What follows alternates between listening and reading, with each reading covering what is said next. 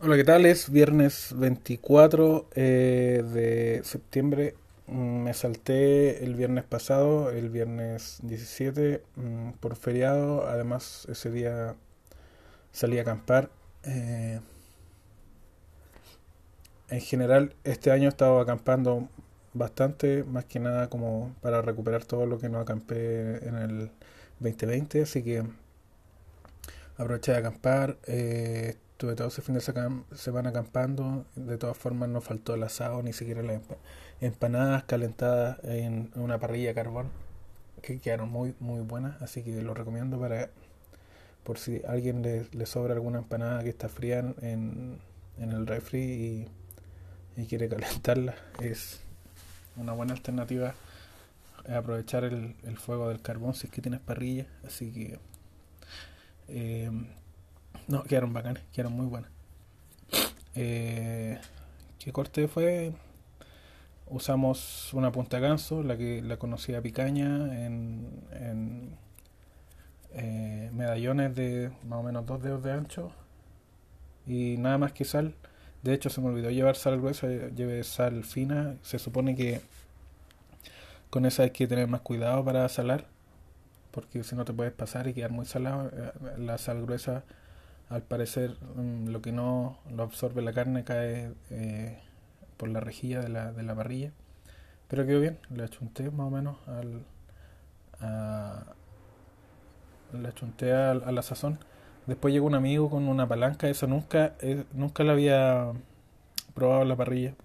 Es un corte delgado, más o menos plano. mm, es como del abdomen del, del vacuno. Mm, así que es bastante blando. Nunca he visto una vaca haciendo abdominales, así que es un corte blandito. Está como bajo las costillas. Si es que la vaca se parara, claro. Eh, pero como debajo de las costillas, claro. Y no, estaba bien. Muy bueno, muy bueno todo. Así que fue un fin de semana bastante bueno. Me perdí de todas las noticias de, de, de ese fin de semana y en general eso es, eso es algo bueno en este último tiempo donde al final no hay noticias que sean positivas. Eh, me estaba leyendo un artículo eh, sobre las cómo hacer una uh, como ya entrando al, al, al tema de cervecero, cómo hacer los estilos de cerveza que se hacen en, en, en el Oktoberfest en Múnich. Eh, por tradición eh, solamente se sirven cervezas que sean de, de esa localidad. Eh, el que vio Netflix, ahí hicieron una excepción, tuvieron que hacer algún enredo medio extraño para poder vender una cerveza que fuera de otro lugar. Más que nada comprar una cerveza local, creo, una cervecería local, o algo así fue, ya no me acuerdo, tendría que verlo, ¿no? Se llama eh, Oktoberfest eh, Beer and Blood o, Bor- Blood and Beer, eh, sí, sí que está en Netflix todavía. Pero en vinepair.com hay un artículo de cómo hacerla en casa. eh, es bastante interesante. Básicamente son layers. Hay dos tipos de layer, la Marsen y la Festbier. La Marsen es un poco, eh, bueno, es una A con dos puntitos arriba, no sé cómo se pronuncia. Eh, la Marsen es un poco más, más, más caramelo el color, no es tan clarita. La Festbier es más, es más similar a una layer, digamos, la eh, no tan ámbar, bastante más pálida porque se usan gran- eh, Pilsener, se usa básicamente granos Pilsener, en cambio la Marsen usa eh, Múnich y Viena y a veces usan caramelo también. Eh, después de, ya tener los ingredientes, estarían, eh, bueno, también están la, distintos tipos de caramelo, Caramúnich, Múnich o Munch, no sé cómo se pronuncia en español, o sea, en, en- en alemán, pero digamos que es Múnich. Múnich y la Weyermann. Teniendo eso fermentable, después pasaríamos al, al tema de eh, los lúpulos, eh, que sería, por ejemplo, el Sterling o el Herzbrucker, que son eh, típicos de por allá, Alemania, el Hallertau, el Perl y otros más que también, pero no es no es como una IPA, así que tampoco hay que volverse salvaje con el tema de las proporciones. El artículo en general no, no da una receta exacta, así que da más o menos las, la, las ideas básicas. Eh, y dentro de esas ideas básicas, para, para hacer un, una buena cerveza típica para el Oktoberfest, está un tema que se llama la decocción. En el momento de hacer el match, el, el, macerado, eh, se extrae una porción con grano y todo, se hierve y se vuelve a poner dentro de la cocción.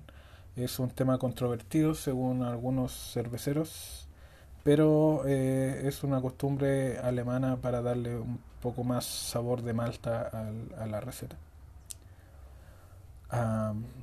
y al tema de la fermentación, hay, un, hay, algo importante que creo que, lo, que debería ser lo más difícil para un, un, fermenta, o un, un, cervecero casero, como yo, por ejemplo, que es el lagering, es poner una cerveza por una poner el fermentador por un periodo más o menos largo eh, a una temperatura baja. Eh, y crear una la fermentación la carbonatación natural y la fermentación y, y, hacerla más suave eh, como una layer los que conocen la layer es suavizarla más o menos por un mes eh, por un mes a una temperatura más o menos baja antiguamente se usaban cavernas por lo que tenía entendido ahora se usan bueno fermentadores Ah, o, tecnología para mantener una temperatura estable, pero eso creo que sería lo más difícil de hacer a nivel casero. Hablando de eso, eh, mi propia chela, la que ya subí la descripción en Antap, pero falta probarla. Bueno, la probé el otro día. Estaba bastante amarga, creo que se me anduvo pasando la mano con, con la, lúpulo. Creo que la próxima vez eh, reduciré un poco el tema del lúpulo no por, bueno, sí por gasto un poco porque el lúpulo es caro, pero sí porque se me pasa mucho la mano con ese tema y tanto lúpulo se pierde un poco eh, el protagonismo de otros ingredientes y al final la cerveza no es solamente lúpulo. Eh, una novedad al respecto de las veces anteriores es que el fermentador lo, lo saniticé con ácido peracético es, tiene un sabor, o sea, un olor bastante fuerte eh, manipular. Eh, hay que tener sus precauciones de usar antiparra, eh, mascarilla, guante, ojalá. Se, se disuelven alrededor de 100, no, es como una tapita, como 10, 10 15 ml creo, en un litro de agua y se, se, se deja ahí por unos 15 o 20 minutos en el fermentador. Eh, se tiene que empapar todo eh, el área que va a tocar la cerveza y se deja secar. Em, después de esos, esos 15 o 20 minutos. Em, lo que leí en la documentación era dejarlo así nomás, sin enjuagar, pero no quise hacerlo porque el olor es demasiado fuerte y no quería afectar la cerveza. Así que luego de, de haber hecho ese tratamiento con ácido peracético, volví a usar el el, eh, un, un, detergente común y corriente y, y enjuague común y corriente como siempre. Y creo que el resultado fue bastante bueno eh, porque eliminé muchos de los, de los eh, olores residuales que tenía de cervezas anteriores. No que fueran malos, pero no quería bueno, quería hacer la prueba de cómo funcionaba este ácido peracético y creo que funciona bastante bien. Eh, otra cosa es que estoy usando una, un lúpulo relativamente nuevo que se llama Sabro, que antiguamente se llamaba HBC 398, si no me equivoco. Eh, dejó de ser hace un par de años eh, experimental y ya es como eh, es de los lúpulos más, más nuevos dentro de los que se han desarrollado últimamente. Así que mm, tengo buenas expectativas con esta cerveza. Ah, eh, ah, eh, sobre hacer cerveza con distintos ingredientes. En el último podcast de Brulosofía conversaban de usar miel para el tema de la carbonatación natural. que es, para los que no saben, es cuando agregas algún tipo de azúcar fermentable en el, eh, al momento de embotellar. Eh, las levaduras que aún sobreviven al proceso de, fermentada, de, fermentación y maduración, eh, obviamente si no está si no, si no está pausterizada la cerveza, vuelven a producir la carbonatación dentro de la botella. hay una página que se llama eh, brewunited.com. Hay una calculadora ahí para calcular la cantidad de azúcar.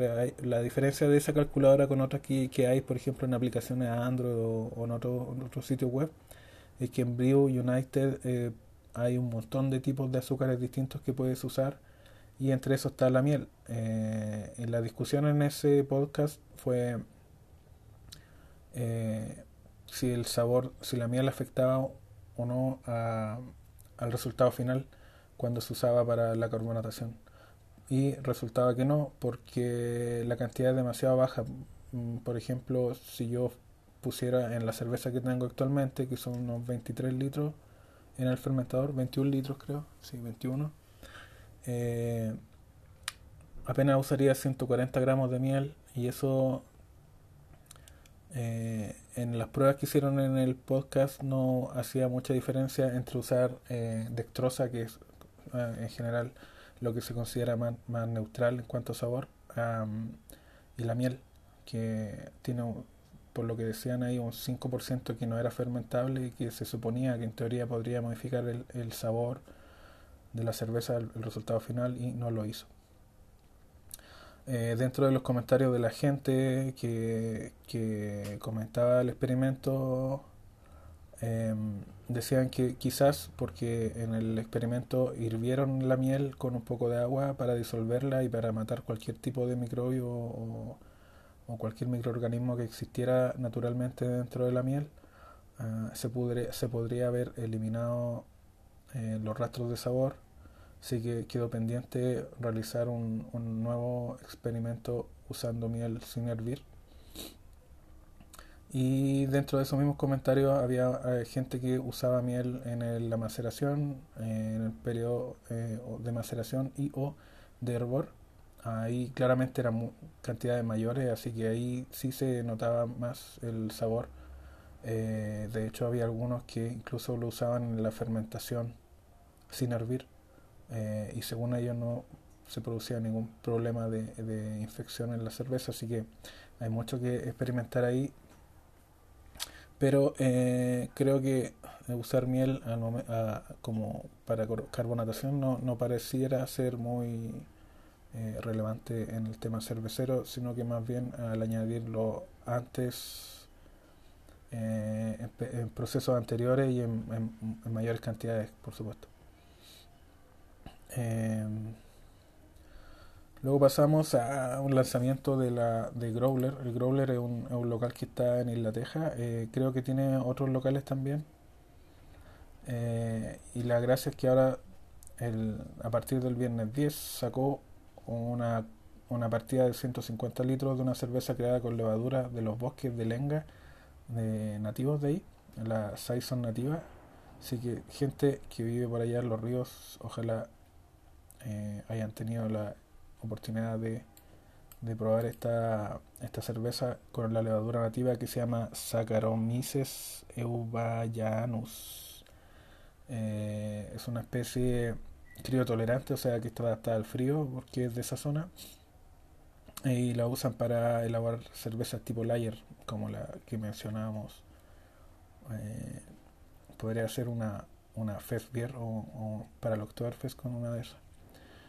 Eh, bueno, sí, y, y también, también me llegaron algunas noticias sobre una empresa que se llama Bicycle, eh, que, genera productos a partir de, de reciclados y en este caso de, de reciclaje de lo que sobra de la cerveza, en este caso los eh, las maltas. Ah, después de la maceración se le, se le extrae todo lo que es azúcares y queda una especie de grano desabrido sin ninguna gracia Bicycle.cl ofrece algunas cosas que son eh, basadas en, eso que sobra, en, ese grano sobrante, eh, ya sea para barritas, por ejemplo, de cereales o, o productos que son como eh, compostables también. con el auspicio obviamente de Corfo, la Universidad de Conce, eh, AV Centro de Innovación de la OCE, lo que sí, al entrar al sitio tiene todo agotado. No sé si esta, esta, esta iniciativa eh, partió muerta o qué. O no sé qué onda que mm, tienen varios inventos acá, pero todos los productos los tienen agotados. No sé si les falta algo por empezar o no, pero es la página vcycle.cl. Si que está interesado comunicarse con ellos. Ah, creo que una vez ah, mencioné un, que había un tipo que, que, vendía granola ah, basada en, en, esto en, estos sobrantes de, las, de la elaboración de cerveza y creo que le estaba yendo bastante bien, pero claro, eso fue en Estados Unidos donde tú cualquier emprendimiento lo haces rápido y sin eh, mucha burocracia para comenzar a emprender. Em, y la última que tengo es más que nada una curiosidad. Eh, un tipo llamado Samuel Adams eh, sacó una cerveza tan fuerte que está prohibida en 15 estados de Estados Unidos. Mm, tampoco está tan alta, yo he leído sobre unas que son mayores a esta, pero este tiene 28% de alcohol por volumen. Eh, hay un tema con, con, el, con con la legislación en cuanto a, lo, a cuánto debe tener la bebida alcohólica para ser legal o no, ya sea fermentada o, o, destilada. Eh, no sé cuál es la limitación acá para la cerveza. Eh, eh, yo sé que, por ejemplo, el vino está entre 12 o 14 grados, creo, algo así. Si tú vas a comprar al campo, te venden un vino bastante más cabezón de lo que se vende luego porque se, se le baja la graduación con agua. Lo mismo con el aguardiente, que el, eh, no, el pisco. El pisco le, baja la graduación. Eh, básicamente el pisco sería una, un aguardiente que le baja la graduación y que además está hecho con un tipo de uva especial, eh, moscatel.